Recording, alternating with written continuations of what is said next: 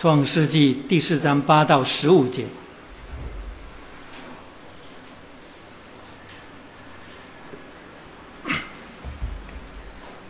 创世纪第四章从第八节一直读到第十五节，这是我们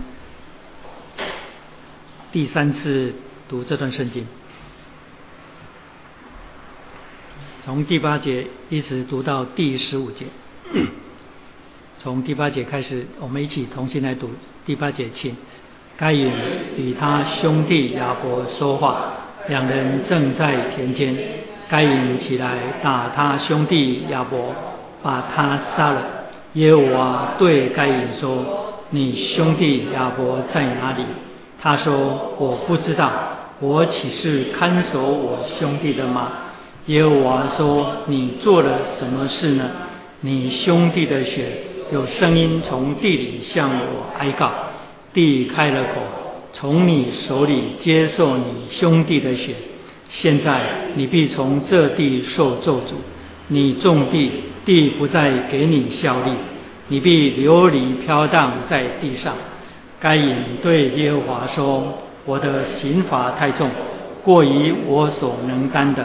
你如今赶逐我离开这地。”以致不见你面，我必流离飘荡在地上。凡遇见我的，必杀我。耶和华对他说：“凡杀该隐的，必遭报七倍。”耶和华就给该隐立了一个记号，免得人遇见他就杀他。好，圣经读到这里，这是创世纪的第十四堂，十三堂就是上一堂。我们只讲了第八节一节的圣经而已。那在上一堂我们讲了什么？上一堂我们说第四章在某一种关联性的意义上是第三章伊甸园犯罪的延续，因为在伊甸园里面亚当跟夏娃犯了罪，那个罪使人在上帝的面前。地位、生命以及感情、意志都产生了重大的变化，所以我们讲了十点关于罪的本质是什么，也就是罪的内涵是什么。所以我们归纳，在伊甸园里面那个犯罪，使人有了罪性，那个就是一般通称的原罪，有了罪性，以致使我们成为罪人。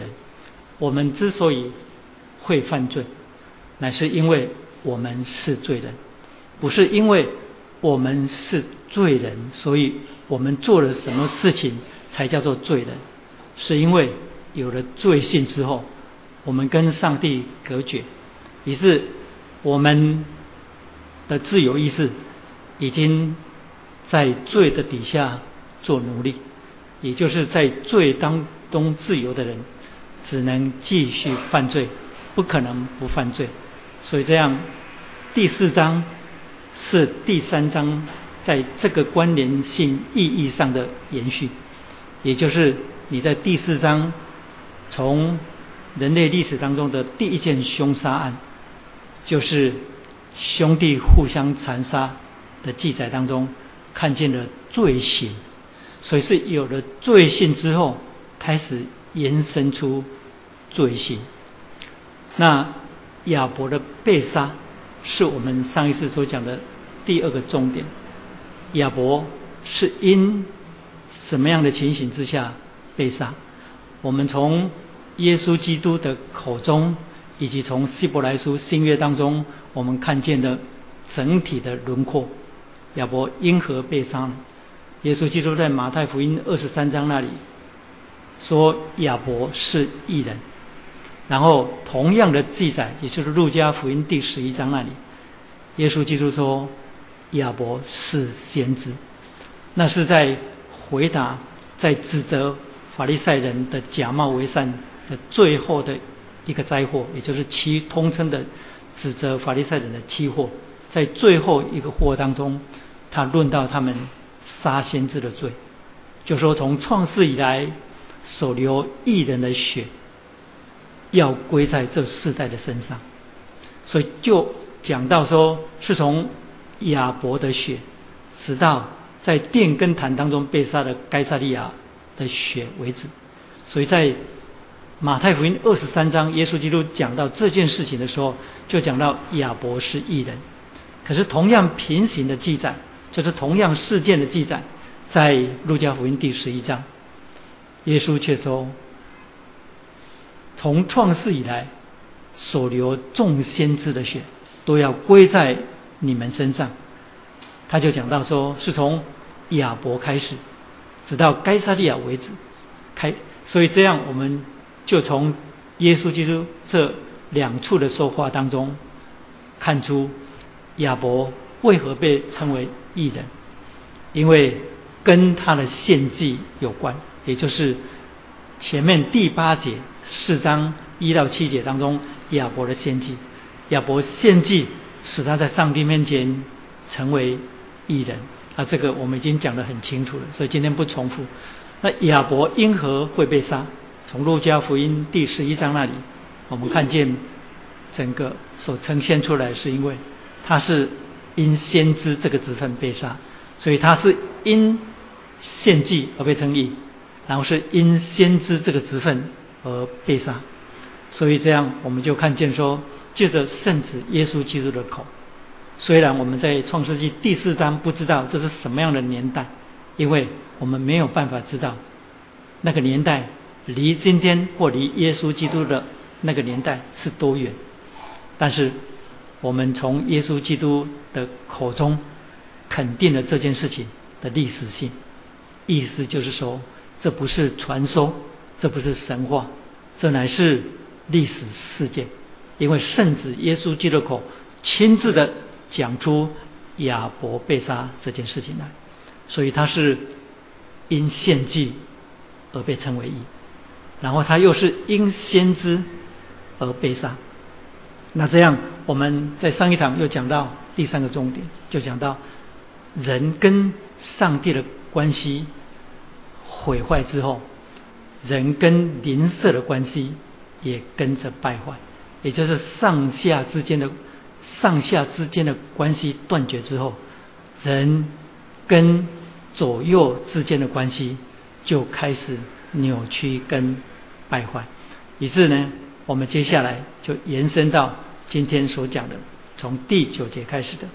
因为在该隐杀了亚伯之后呢，我们就从上帝对该隐的问话当中，看见了这种上下关系败坏之后、毁坏之后、左右关系的败坏，所以人跟上帝的关系。因罪隔绝之后，人跟左右邻舍的关系就开始产生不正常的关系。这不正常的关系是由罪来引导的。所以，当该隐杀了亚伯之后呢，上帝对他的问话是：该隐，你的兄弟亚伯在哪里？所以，耶和华对该隐说：你兄弟亚伯在哪里？所以我们从这句话里面很清楚的知道，这是神对人与人之间关系的追讨，这是从关系上来追讨。因为上帝问该隐说：“你的兄弟亚伯在哪里？”而这句话曾经类似的话，也就是跟关系有关的追讨，也在这之前发生在伊甸园当中。就是当亚当堕落之后，上帝在伊甸园当中出现，问亚当的第一句话，不是说你做了什么事，而是说亚当你在哪里？所以那是人与神关系的追讨，那是对于地位的追问，你在哪里？我们知道人被造是在神面前是受造的，所以。人在上帝面前是一个被造有上帝形象样式的地位，也就是从路加福音亚当的族谱那里，我们看见被造的第一个人被称为神的儿子。也就是说，从广义的意义上来讲，人既按着上帝的形象样式被造，而且又是被造在上帝的面前，又被安置在与上帝同在的地位当中，所以我们就知道说，那个关系非同小可，那个关系绝对不是其他的塑造物可以相比拟的。所以，人唯一能够蒙福的地位跟关系，就是在上帝面前甘心乐意的顺服，做一个被造者。当然，讲到这一点，我曾经讲的更深入一点，讲到今天的基督徒，在基督里绝对不是恢复亚当当年在伊甸园里面那个甘心顺服做一个被造者那个地位。因为我们今天在基督里所得回来的，是远远大过在亚当里所失去的，所以我们在基督里所得到的是因基督的缘故，我们成为上帝的儿女，与基督一同成为后世，这是恩赐大于过犯，这是罗马书里面所讲的，所以我们因基督的缘故，跟基督一同成为。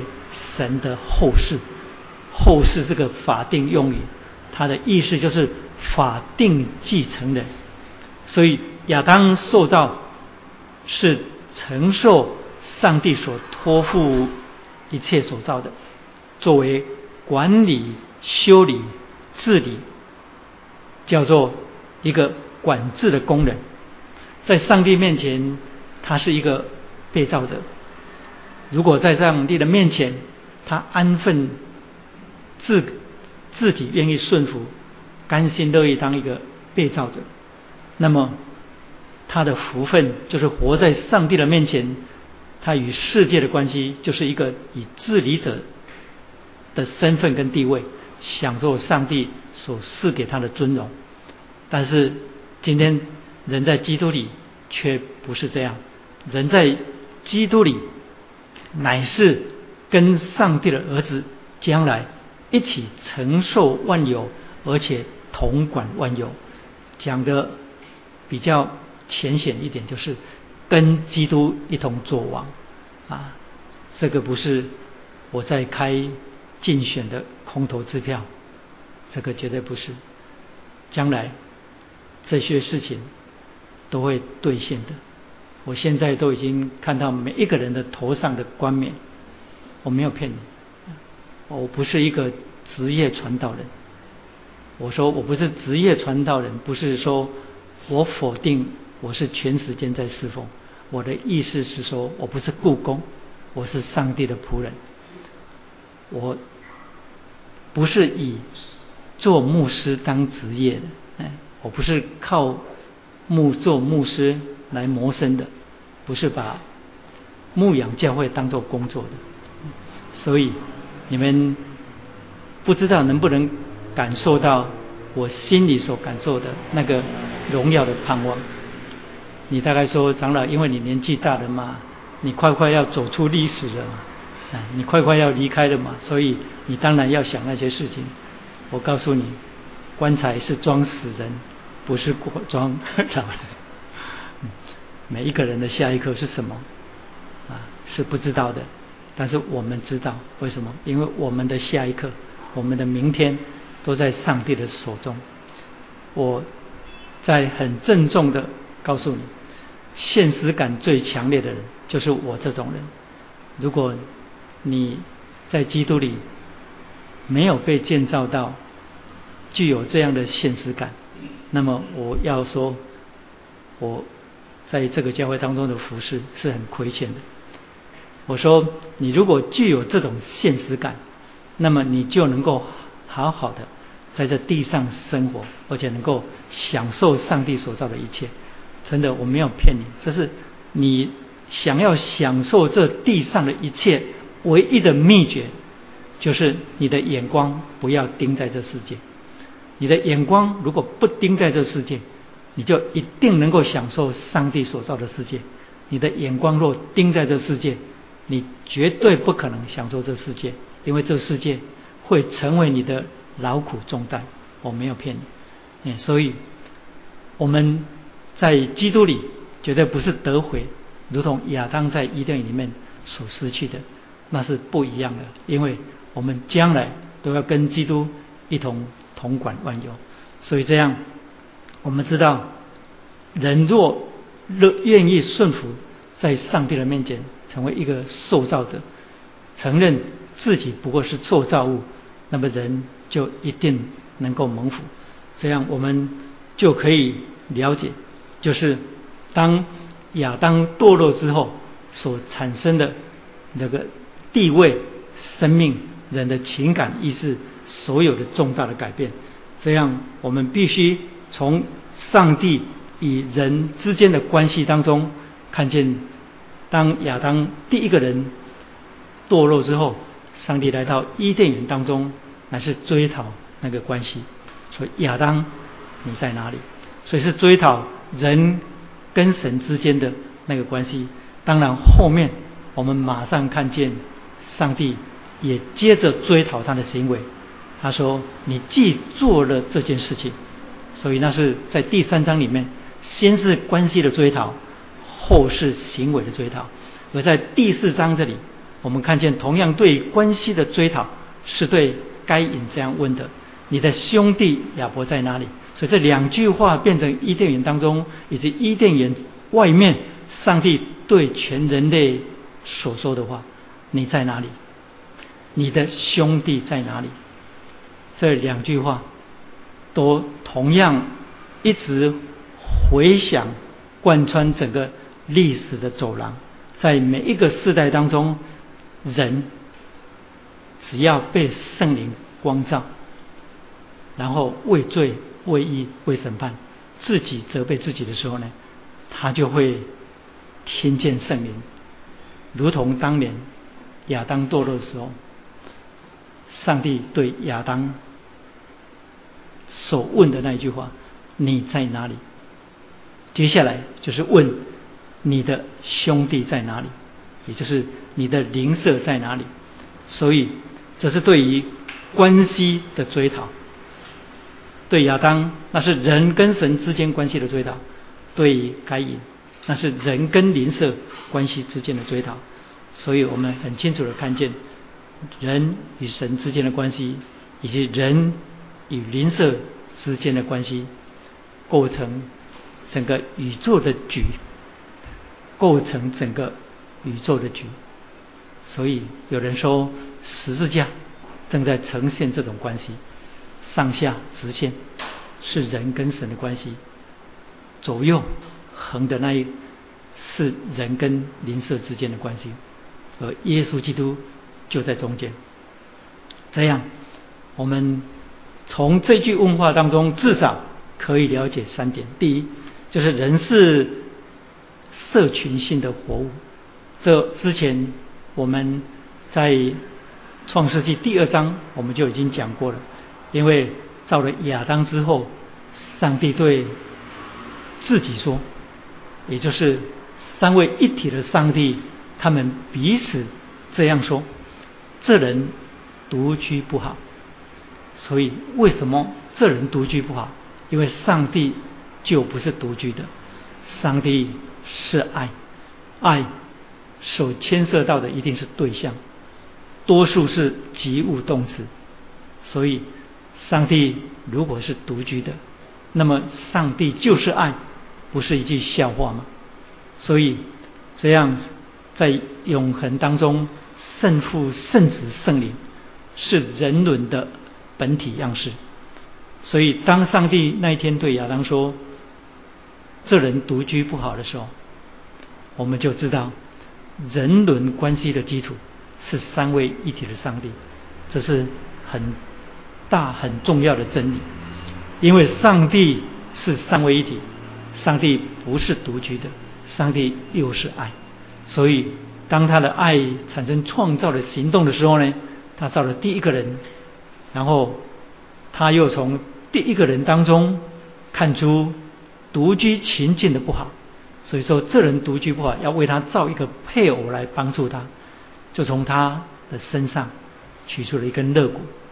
于是造了一个女人，所以这样家庭跟婚姻跟人伦就这样产生。这是任何哲学跟宗教没有办法明白的真理，是从神所造的那一天开始。这样，我们在讲到那一点的时候，我们就说人是被造在群居的关系当中，是个社群性的关系当中，所以人不能独居，人真的不能独居，人独居会发疯的，你知道吗？真的，你知道有一种刑法，从古到今呢，就是当一个人犯在已经关在监狱当中的时候呢，然后他又犯了监狱当中的条例的时候呢，然后就把他拿去抓去单独的关起来啊，单独的关起来。所以在军中关紧闭啊，就是一个人把你单独的关一个礼拜或一个月。哎，如果是一个礼拜或一个月还没有关系，如果关一年。你就发现说，人的精神状态会变异常，真的会变异常。所以，在越战的时期，或者是在次棉的时期，就是啊高棉那段时期，那种虐待的事情或虐待战俘，美军被抓去虐待那种战俘，就是把一个人完全的隔绝起来，单独的把他关起来，而且关在一个完全不透光的地方，而且四面除了墙壁之外。还是墙壁，所以等到把它放出来的时候呢，他的讲话有时候甚至长久的一段时间都没有办法讲话，然后人的心智跟精神都产生异常，所以人真的是不能独居，所以只有圣经的真理告诉我们，借着我们生活的经验当中确实的明白，所以人被造是一个。群居的是个群居，是个社群性的活物，所以那人独居不好，不但是真理，也是生活当中的现实。不但是这样，那人独居不好，是个人是个群居性的活物，这样我们就很清楚的知道，上帝在亚当里看人是一个整体。这个我经常出现在我的讲道当中。为什么罪从一人入了世界，死就临到众人？因为众人都犯了罪，很多人不能明白亚当犯罪的时候，我又没有在现场，我又没有贡献计谋，我又没有提供钱给他犯罪，干我什么事？这个共犯结构未免太范围太大太广了一点，不能明白。所以那节圣经有人说是乱讲的，罪从一人入了世界，死又是从罪来的，因为众人都犯了罪，所以在亚当里。所有世世代代所生的人都被称为罪人，原因是因为上帝在亚当里看人全人类是一个一个整体，这个整体性的看见，你创世纪一直读下去，你就知道这个真理。不但是这样，不但是借着圣经告诉我们，而且又借着人性告诉我们。不但借着人性告诉我们，又借着上帝在历史当中的启示告诉我们，又借着上帝的启示告诉我们是指什么？因为你从旧约的历史当中，你就看见了，你看见上帝拣选以色列百姓成为圣洁的国度。以色列百姓在被掳之前啊，如果你在神学院读过书，你应该知道，以色列百姓在被掳之前。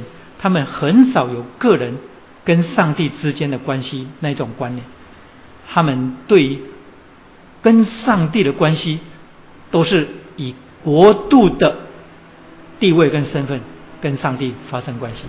也就是说，以色列人在就业的以色列民，他们对于以色列国跟他个人之间的关系，那个关系是非常非常紧密的。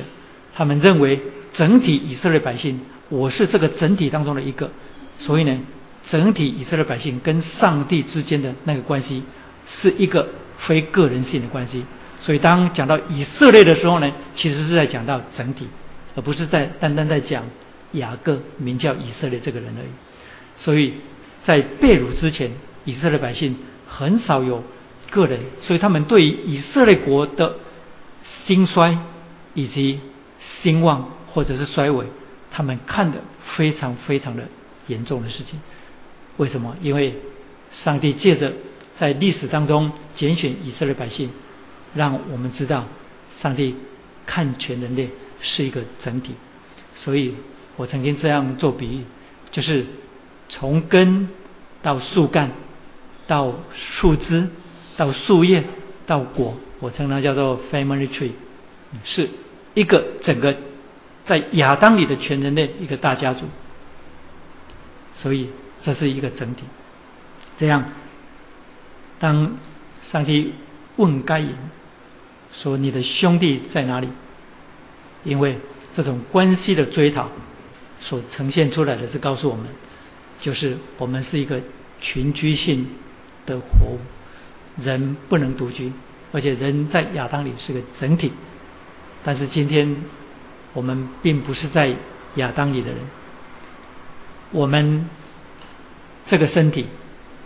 活在历史当中的时候呢，我们属于这世界当中的一部分没有错，但是我们在基督里，我们的生命跟地位完全有了重大的改变。我们早已就已经迁户口了。我们重生之后呢，我们就从在亚当里已经被转到在基督里。虽然你自己并没有亲自去办这个户口。但是圣灵重生，我们就把我们连接在基督里，这个连接在基督里成为一个整体是非常重要的。所以你注意，从亚当里在被造当中就是一个整体。我们被拯救蒙救赎之后呢，每一个人蒙救赎都是个别的，但是蒙救赎之后呢，仍然又归入一个群体。所以彼得前书告诉我们说：唯有你们。是被拣选的族类，是有君尊的祭司，是圣洁的国度，是上帝的子民，所以都是多数的、多数的群体的群体的。保罗写信给所有的教会，他所提到的在基督里跟你们或者是我们是相等的用语。所以是什么？是写在写给在基督里的人。我们在基督里成为一个身体，又互相联络成为肢体。这是罗马书告诉我们：一个身体，一个身体，肢体是不能分开、单独存在的。所以在亚当里的人是一棵 family tree，在基督里的人是一个国度。这个圣洁的国度属上帝的子民，是个君尊的祭司，是神所拣选的子民，仍然是一个群体。所以基督徒哦，绝对不可能孤鸟单飞上天堂。基督徒也不是那种师傅领进门，修行在个人那一种，就是信了主之后呢，那就找一个啊深山。然后幽静的地方去修行，每天读圣经、祷告，把自己的灵命顾好就好了。没有这种事情，因为这个不是基督徒。但是可惜，今天这个时代很多这种基督徒，不晓得说信了主之后，每一个人信主都是个别的，没有错。神招我们都是个别的，但是我们被招出来，去进入。一个群体，一个国度进入，并且被连接在基督的身体，这些道理，也许你经常在我的讲道当中听到，但是这是不断的提醒，不断的提醒。现在因为网络发达，又产生了所谓网络上的基督徒，不需要去参加聚会，也不需要去参加主日崇拜。因为我就曾经在某一份教会很有名的报纸，然后那个文章一开始是这样写的：假设台北市有一个名叫做张三，他是基督徒，可是他个性又很害羞，嗯，是属于宅男那一类的，很害羞，可是他是基督徒，那么呢？从今之后呢，这种基督徒有福了。为什么呢？因为第一家网上教会、网络教会已经诞生了啊！啊，我不知道现在有多少网络教会了。就是你可以在家里坐在沙发上翘着二郎腿，一杯 Coke，然后打开电脑或者是电视，然后主日崇拜就开始了。你自己一个人，然后就就在他们组织崇拜了。这个叫做网络教会。我告诉你，这个不是教会，这个不是教会，很新潮的传道人。不知道是什么神学院教出来的，我也不知道。但是呢，我从还没有开拓教会之前呢，我就很稀奇，因为有一段很长的时间，也就是一九九三年到二零零三年这段时间，我在加拿大，然后在那里服侍。后来我发现更深入在教会当中服侍啊。然后又发现教会许多许多的问题，啊，结构性的问题，还有一些是啊是属于对真理的误解的问题。那圣灵就开始感动我，我就开始深入的去思想，到底教会是什么？到底教会是什么？我真正开始深入的去思想，从圣经里面思想教会是什么，就是在温哥华那段时间。所以我把整卷以弗所书都背下来，我把整卷以弗所书都背下来。现在我我背不太出来了，但是你们偶尔还可以看到我背以弗所书那个功力，就是我经常在祷告会的时候，最后祝福的时候，我会背以弗所书的第一章三到十四节。愿颂赞归于我们主耶稣基督的父上帝。我现在可以一直背下来给你听，但是呢，整卷背我现在没办法了，因为老了嘛，哦，所以，所以我那段时间把这整个以弗所书都背下来，我觉得圣灵开始一点一滴的每天教导我关于教会是什么，所以跟以弗所书有关的圣经里面那些教会的真理，一一的都连接起来，就是以前读过的圣经，从旧约。一直到新约，然后一一的连接过来，因此我就开始在温哥华讲了一个主题，就是教会的本质与地位。后来我回台湾讲，后来在德国的退休会当中，我讲了八堂，在两在三天的退休会当中，我讲了八堂啊，然后后来又回台湾又开始讲。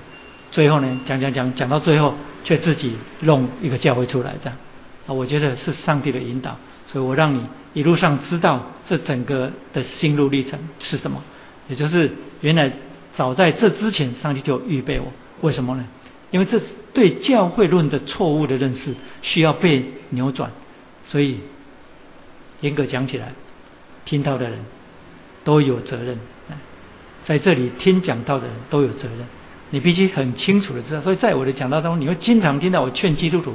啊，我不是说基督徒一定要在我们教会当中，但是呢，你一信了主，你一定要委身在一个教会当中。那真教会的记号我也讲过了。啊，教会不完全，没有一个教会是完全的，我们教会也不完全，但是只要有真教会的记号，一个不完全的教会，你不可以轻易的离开。我们最近去探访一对夫妻。是台福教会的，那跟我去的有几个同工跟我去嘛？你们也听到了。我们其实从头到尾也没有劝他说，他他在跟我们讲教会的问题的时候，我们没有说，哎，就留在我们教会，我们教会最棒的，我们都没有那些问题，我们不做这种事情。我是怎么样跟他们讲？我说，既然你在教会当中，神让你看见教会有这些问题，那么你第一，你有责任，你必须当守望者。你要在教会当中守望，为教会的这些问题祷告，哎，你不可轻易离开教会。但是我说，你如果要来参加我们的聚会，我都是欢迎的。所以，我们不是说所有的人基督徒你都要来到我们教会，别的教会都不好。我们的同工不会这样讲。我们教会从创党以来就不是这样教导的。但是我劝基督徒，就是啊，就是。讲这些跟给在座的每个人听好像没意义，但是呢，你们不要忘记是透过网络还有别人听到，所以感情是网络上有某些人听到了，我对他们讲的，所以你一定要清楚一件事情，就是你信了主之后，你已经在属灵的地位当中，生命跟属灵的地位当中，你已经借着圣灵重生之后，连接在基督里了。因为我们在守圣餐的时候，那个饼就已经在表明我们是属于一个整体，然后那个饼是基督的身体为我们打破，我们领受了，以致我们可以成为他的身体的一部分。所以，圣经的真理，或者是借着教会的圣礼，都在告诉我们一件事情，就是基督徒不可能孤鸟单飞上天堂，不是那种宗教所教导的。师傅领进门，然后修行在个人，你自己不可能成成为一个基督徒，你是不可能事情。我曾经讲的很严厉，就是说，一个基督徒离开教会，特别是一些童工，在教会当中侍奉受伤的，然后呢就离开教会，自己自己找书籍灵修，然后祷告，然后竟然说能够听见圣灵对他说话。我说那种人听到通常都是鬼在对他说话。一个把教会离弃，然后自己灵修。然后可以听见圣灵对他说话了，都很危险，很危险。为什么？这个讲起来一大篇呢？为什么？因为圣灵所赐的恩赐是赐给身体，显明在肢体。所以我曾经讲过，说有些教会鼓励弟兄姐妹追求恩赐是不对的，应该鼓励弟兄姐妹为教会求恩赐。圣灵赐下恩赐的时候呢？就把恩赐分给一些肢体，就显明在每一个基督徒的身上显明出来，不是自己被鼓励去求恩赐主啊，给我什么恩赐，完全是错误的。所以，不但不管是罗马书第十二章，还是哥林多前书第十二章，在讲属灵恩赐跟肢体恩，全部都是指圣灵赐给身体的，因为是用身体的器官做比喻的嘛，所以这都全部在呈现。一个真理，就是上帝在基督里看待我们这些人是一个整体。为什么是一个身体？是一个身体。人若分裂的这个身体，就是毁坏了上帝的殿。这是保罗对哥林多教会的弟兄姐妹的警告。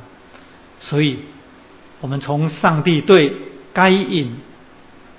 所问的那句话，是对关系的追讨当中，我们看见我们是群居性的活物，在亚当里以及在基督里，我们都是一个整体。还有第二，我们从这句话里面看见，从神的追问当中，我们看见我们对人的责任，对邻舍的责任，这个对邻舍的责任，圣经里面。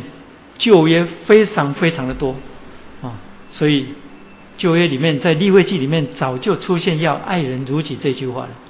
爱人如己是在立位记里面就已经出现了，不是在新约里面就出现了。所以上帝借着律法告诉以色列百姓说：你不可报仇，不可埋怨你本国的民，倒要爱人如己。所以耶稣基督在马太福音里面。在路加福音里面所举的那个好撒玛利亚人的故事，那就更当更别说了。至于基督，就整个十诫当中的总精神，告诉我们十诫每一诫看起来好像都是否定、否定、否定的，因为不可以有别的神，不可为自己铸造偶像，不可妄称耶和华的名。安息日不可做工，还有要孝顺父母，再来不可杀人，不可奸淫，不可多盗，不可作假见证，不可贪恋，不不不不不不不，不是三不一没有，是直接讲不就有八个，间接讲不可的就有两个，所以看起来好像是否定的。所以基督教信仰是个啊，是个消极性的信仰。所以只要不喝咖啡啊，不看世界的报纸，不听流行音乐，上帝就会喜悦我们，是不是？有一种教导说，基督徒不可喝咖啡，糟了，我今我今天刚好喝了一杯咖啡，所以感情我需要去认罪悔改。你不要被骗，基督徒凡事都要有节制。为什么凡事要有节制？保罗曾经比喻什么？保罗曾经用一个运动员做比喻：凡教力争胜的，凡事都有节制。保罗在讲什么？你今天如果是个运动员，你要得锦标，你就会过很有节制的生活，对不对？你体重不能随便增加，所以麦当劳不能随便乱吃。你会吃很有健康的，对体力有帮助的。你会早早的睡，然后早早的起床运动，对不对？所以每一个想要得锦标的运动员，他的生活都一定很有规律的，很有规律的。你不可能昼夜颠倒，然后你上场去跑跑马拉松，半途就死掉了。嗯，所以保罗说：“凡教力增胜的，凡事都有节制。”他用这个来比喻基督徒，比喻基督徒什么？比喻基督徒在灵性当中，如果要成长，如果你要操练灵性，那么你就凡事都要有节制。很简单的道理，如果你每天都是早早的就睡，就是凌晨两点才去睡，你五点要六点要起来祷告，那不可能的事情，你一定会睡到中午，嗯，对不对？所以。你如果不警醒、不节制，那么你很难说会有正常的属灵的生活。所以，我是在讲什么？我是在讲 人对灵舍的责任。看世界好像是你什么不要做，什么事情不要做，你就会成为上帝喜悦的人。但是。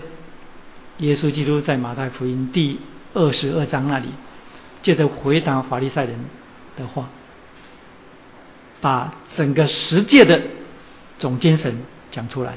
原来十诫的字句是负面的，十诫的精神却是正面的。十诫的每一个字句是否定的，十诫的精神，也就是经义，却是肯定而正面的。因为法利赛人问耶稣说：“夫子，诫命当中最大的一条是哪一条？”你们知道诫命就是指十诫，因为十诫之后，诫命之后才有律例，律例是关于社会生活的，律例之后才有典章，典章是关乎圣殿里面的敬拜的生活。所以他们问说：“耶稣说，夫子，诫命当中最大的是哪一条？”他们要得把柄告耶稣，因为他们知道十诫是一个整体，没有哪一条是特别大，哪一条是特别小，每一条都息息相关，成为一个整体。然后耶稣说，诫命当中最大的就是你要尽心、尽性、尽意爱主你的上帝，其次也相仿，就是爱人如己。这是第几诫？你说第十一诫。是第十一届、第十二届，没有十诫里面没有这一条。耶稣基督是把十诫字句的外衣把它脱掉，把里面的那个属灵的经义把它呈现出来。那个经义就是你要爱神跟爱人。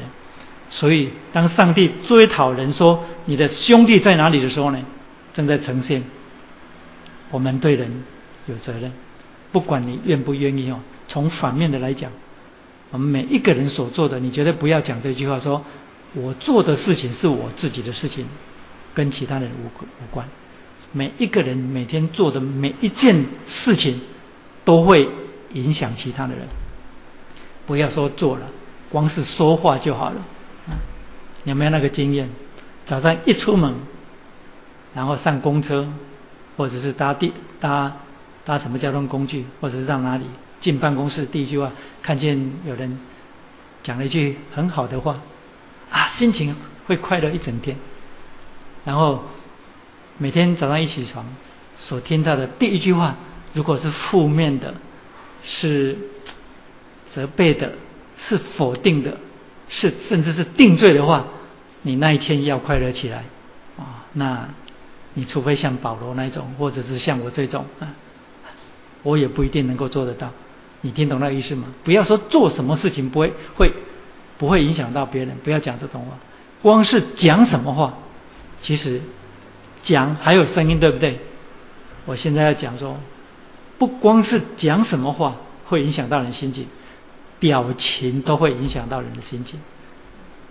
你一天要离开你家里上班的时候呢，你的另一半到底是臭着脸送你出门呢，还是笑着脸送你出门？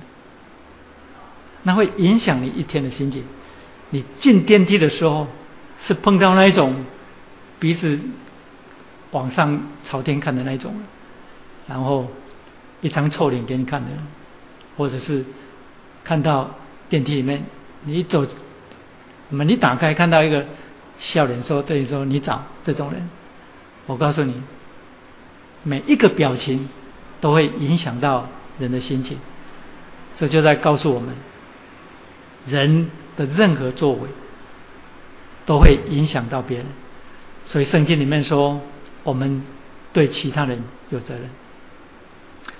这个对其他人的责任，也就是爱人如己这件事情，到了新约，耶稣基督从死里复活之后，我们更明白了更深的真理。其实是基督徒今天都明白了。因为你的兄弟在哪里这句话到了新约就变成福音性的，就变成福音性的，跟救恩有跟救恩有关。为什么？你的弟兄在哪里？不是单单关心他而已，而是你的弟兄是不是像你一样？你的邻舍、你的亲人、你周围跟你生活当中的人都是你的邻舍，你的太太。你还没有信主的太太，你还没有信主的同事，你还没有信主的朋友，所以我们有一首诗歌说：“岂可空手去见主？”对不对？岂可空手去见主？为什么呢？因为当我们去到主面前的时候，我不知道哈，我不知道，我这样猜测了，主会不会问我说：“你的兄弟在哪里？你来这里了，那你的兄弟在哪里？”所以我说。在新约的时代，我们明白了一件事情，就是爱邻舍像自己这件事情呢，已经成了福音性的。你说根据的圣经在哪里？保罗在哥林多后书里面说，一切都是出于神，因为他借着基督的死，使我们与他和好，又将叫人与他和好的职分赐给我们。你注意听啊，这个和好的恩典。是先借着基督临到我这个人身上，接下来又临到，又把这个职分赐给我，叫我去使人跟基督和好。你听懂那意思吗？一切都是出于神，因为他借着基督使我们与他和好，又将叫人与他和好的职分赐给我们，所以这个和好。的恩典是首先在我身上发生，接下来是要我把这个恩典成为一个职分，然后领人来到基督里跟神和好。至于以弗所书里面那个五重的和好，更不用说了。那五重的和好就是以弗所书二章十三节到十八节。你们从前远离神的人，如今却借着他，这是基督。得以亲近了。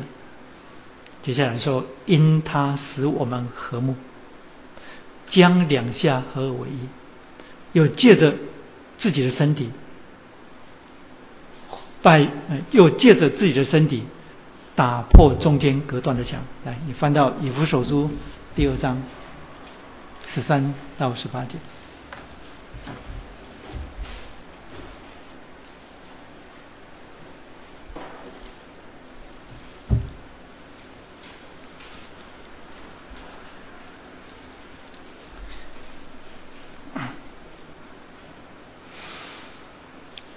以弗手书二章十三到十八节。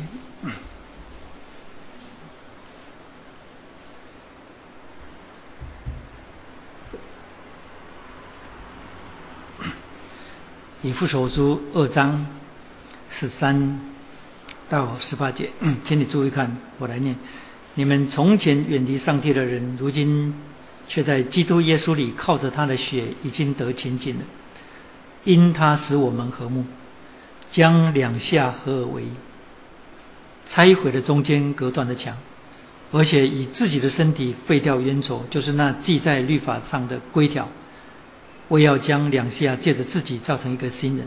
这前面所讲的。都在讲这和睦的职分跟恩典，首先发生在犹太人跟非犹太人，在基督里成为一，成为和睦的一群。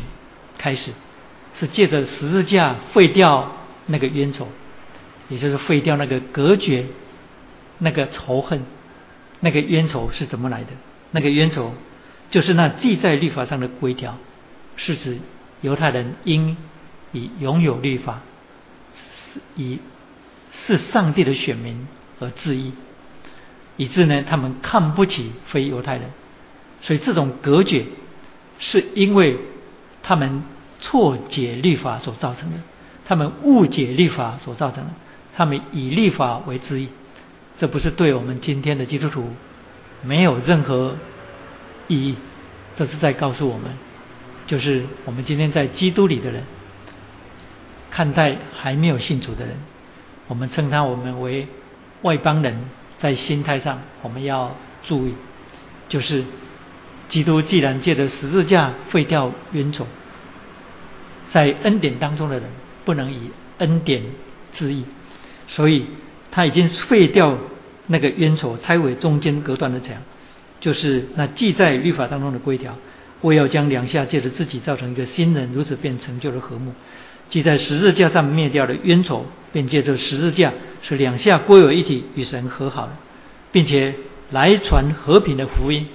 所以和好的恩典成了在基督徒身上传所传扬的和平的福音，并且来传和平的福音给你们远处的人，也给那近处的人。接下来就是讲到教会的形成，因为我们两项就是。犹太人跟非犹太人，借着他被一个圣灵所感，所以进到父面前。十九节开始就在描述教会的产生，这样从十三节到十八节讲到人与神和好，然后人与灵舍和好，然后人把灵舍带来跟神和好。那么人如果要跟神，要把灵舍带来跟神和好，人就必须如同耶稣基督所想的，爱灵舍像自己。所以再加上耶稣基督所讲的，人应当要爱邻舍像自己，加起来就是五重的和好。这五重的和好加起来的顺序就是人与上帝和好，人跟自己和好，然后人。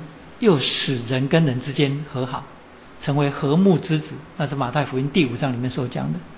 然后人又把没有信主的人带来，在基督里跟上帝和好，所以这是人对灵舍的责任。所以那一天，上帝问该隐说：“你的兄弟在哪里？”我们讲了三点，就是人是社群性的活物。不管是在亚当里是个整体，或者是在基督里是一个身体，都是。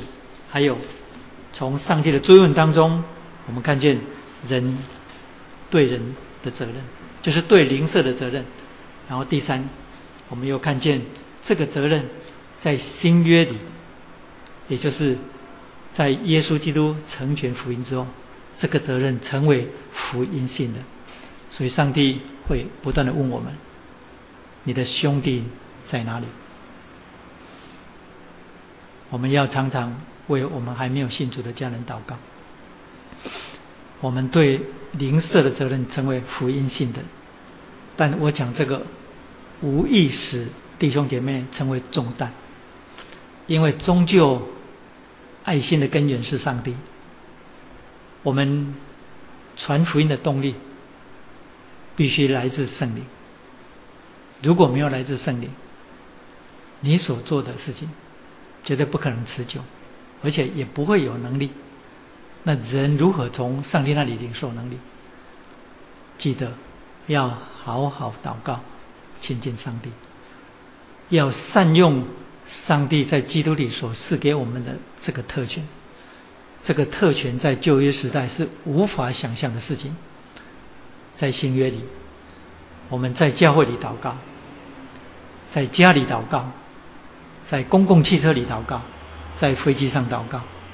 你任何时候都可以祷告，当然，这种任何场合、任何方式的祷告，必须是你在一段时间单独跟上帝面对面那一种灵修生活的延伸才可以。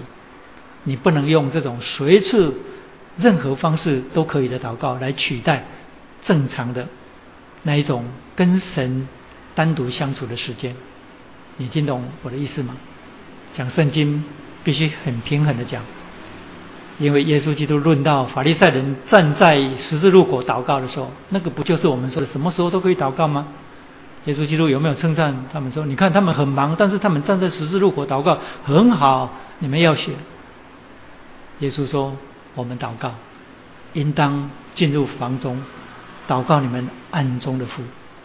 那个在十字路口祷告不是不可以，而是你在十字路口的祷告，像法利赛人他们是故意让人看见，因为犹太人对一个敬虔的人是非常非常尊敬的，所以可以抬高他们的在社会当中的地位。但是呢，另外就是我刚刚讲的，我们是可以随处奉基督的名，在每一个场所当中。不拘形式的祷告，但这必须是耶稣基督所讲的。你们要在房里暗中祷告你们的父。耶稣的意思是耶耶稣的意思不是说你祷告的时候记得把灯关起来，要暗暗的才好。嗯当然有时候我祷告的时候，我都会把灯关掉。但是呢，那个暗在暗中的父是指你单独跟神相处的时间。你若这样行。你若有经常接的祷告来亲近主，你就一定会有能力，你就一定会有能力，你就会有那一种对灵魂得救的负担，就会从你心里产生出来。那是真正从圣灵来的能力，那一种就不会使我们脚发酸、手下垂，因为贫血气的服饰，我已经讲过。定义是什么？就是不经过祷告，然后就贸然的去做属灵的事情。祷告的重要，不知道还需不需要提出来讲？我们已经讲好多了。我们网上还有我们讲过的那个祷告的主题，我们从祷告一直讲到主导文，所以都在我们网上。我觉得讲了那么多，需要提醒的时候，是需要圣灵的能力，所以我会更多的为我们的教会祷告，好让教会的祷告生活能够被复兴起来。有时候上帝就借着环境逼我们到他的面前，所以有时候撒旦的试探哦，啊。反而是把我们更推向上帝，他的原意是要把我们拉离开上帝，但是呢，没有想到他每次试探教会的时候呢，教会就被推向上帝的面前。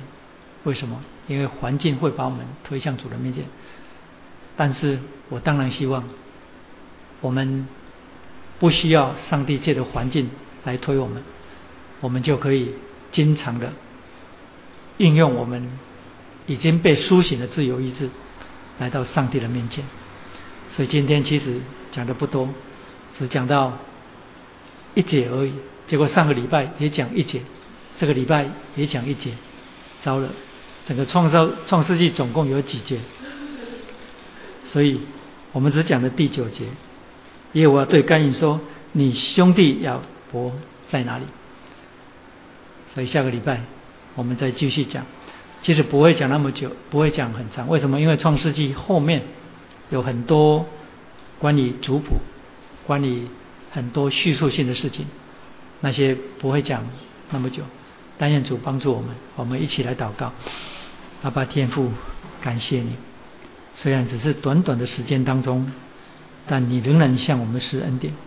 你把重要的真理告诉我们，使我们知道我们对灵舍有责任。因为你对该隐所问的话，如今仍然回响在我们的心中。我们恳求圣灵对我们每一个人心中说话，问我们说：“你的兄弟在哪里？”主啊，求你帮助我们，因为我们对灵舍的责任，如今在基督里已经成了福音性的，是人需要借着恩典来到基督面前，因信靠耶稣基督。跟你和好，因为你透过保罗告诉我们，一切都是出于你。你借着基督使我们与你和好，又将叫人与你和好的职分赐给我们。我们十二月二十五号的布道会，我们要仰望你的恩典，恳求你眺望我们祷告的心，好让我们愿意在家里或者是参与教会的祷告聚会的时候，我们要就近你，更多的从你面前。领受能力，因为这爱灵魂的能力，以及传扬福音、关心人的能力，是从你来的。求你帮助我们，帮助我们在你的恩典当中长进。因为你已经应许，你所赐下在基督里各样的属灵恩典跟能力，是丰丰富富，足够我们在这地上所使用的。只是我们常常怠惰，不愿意去支取你的能力。感谢你。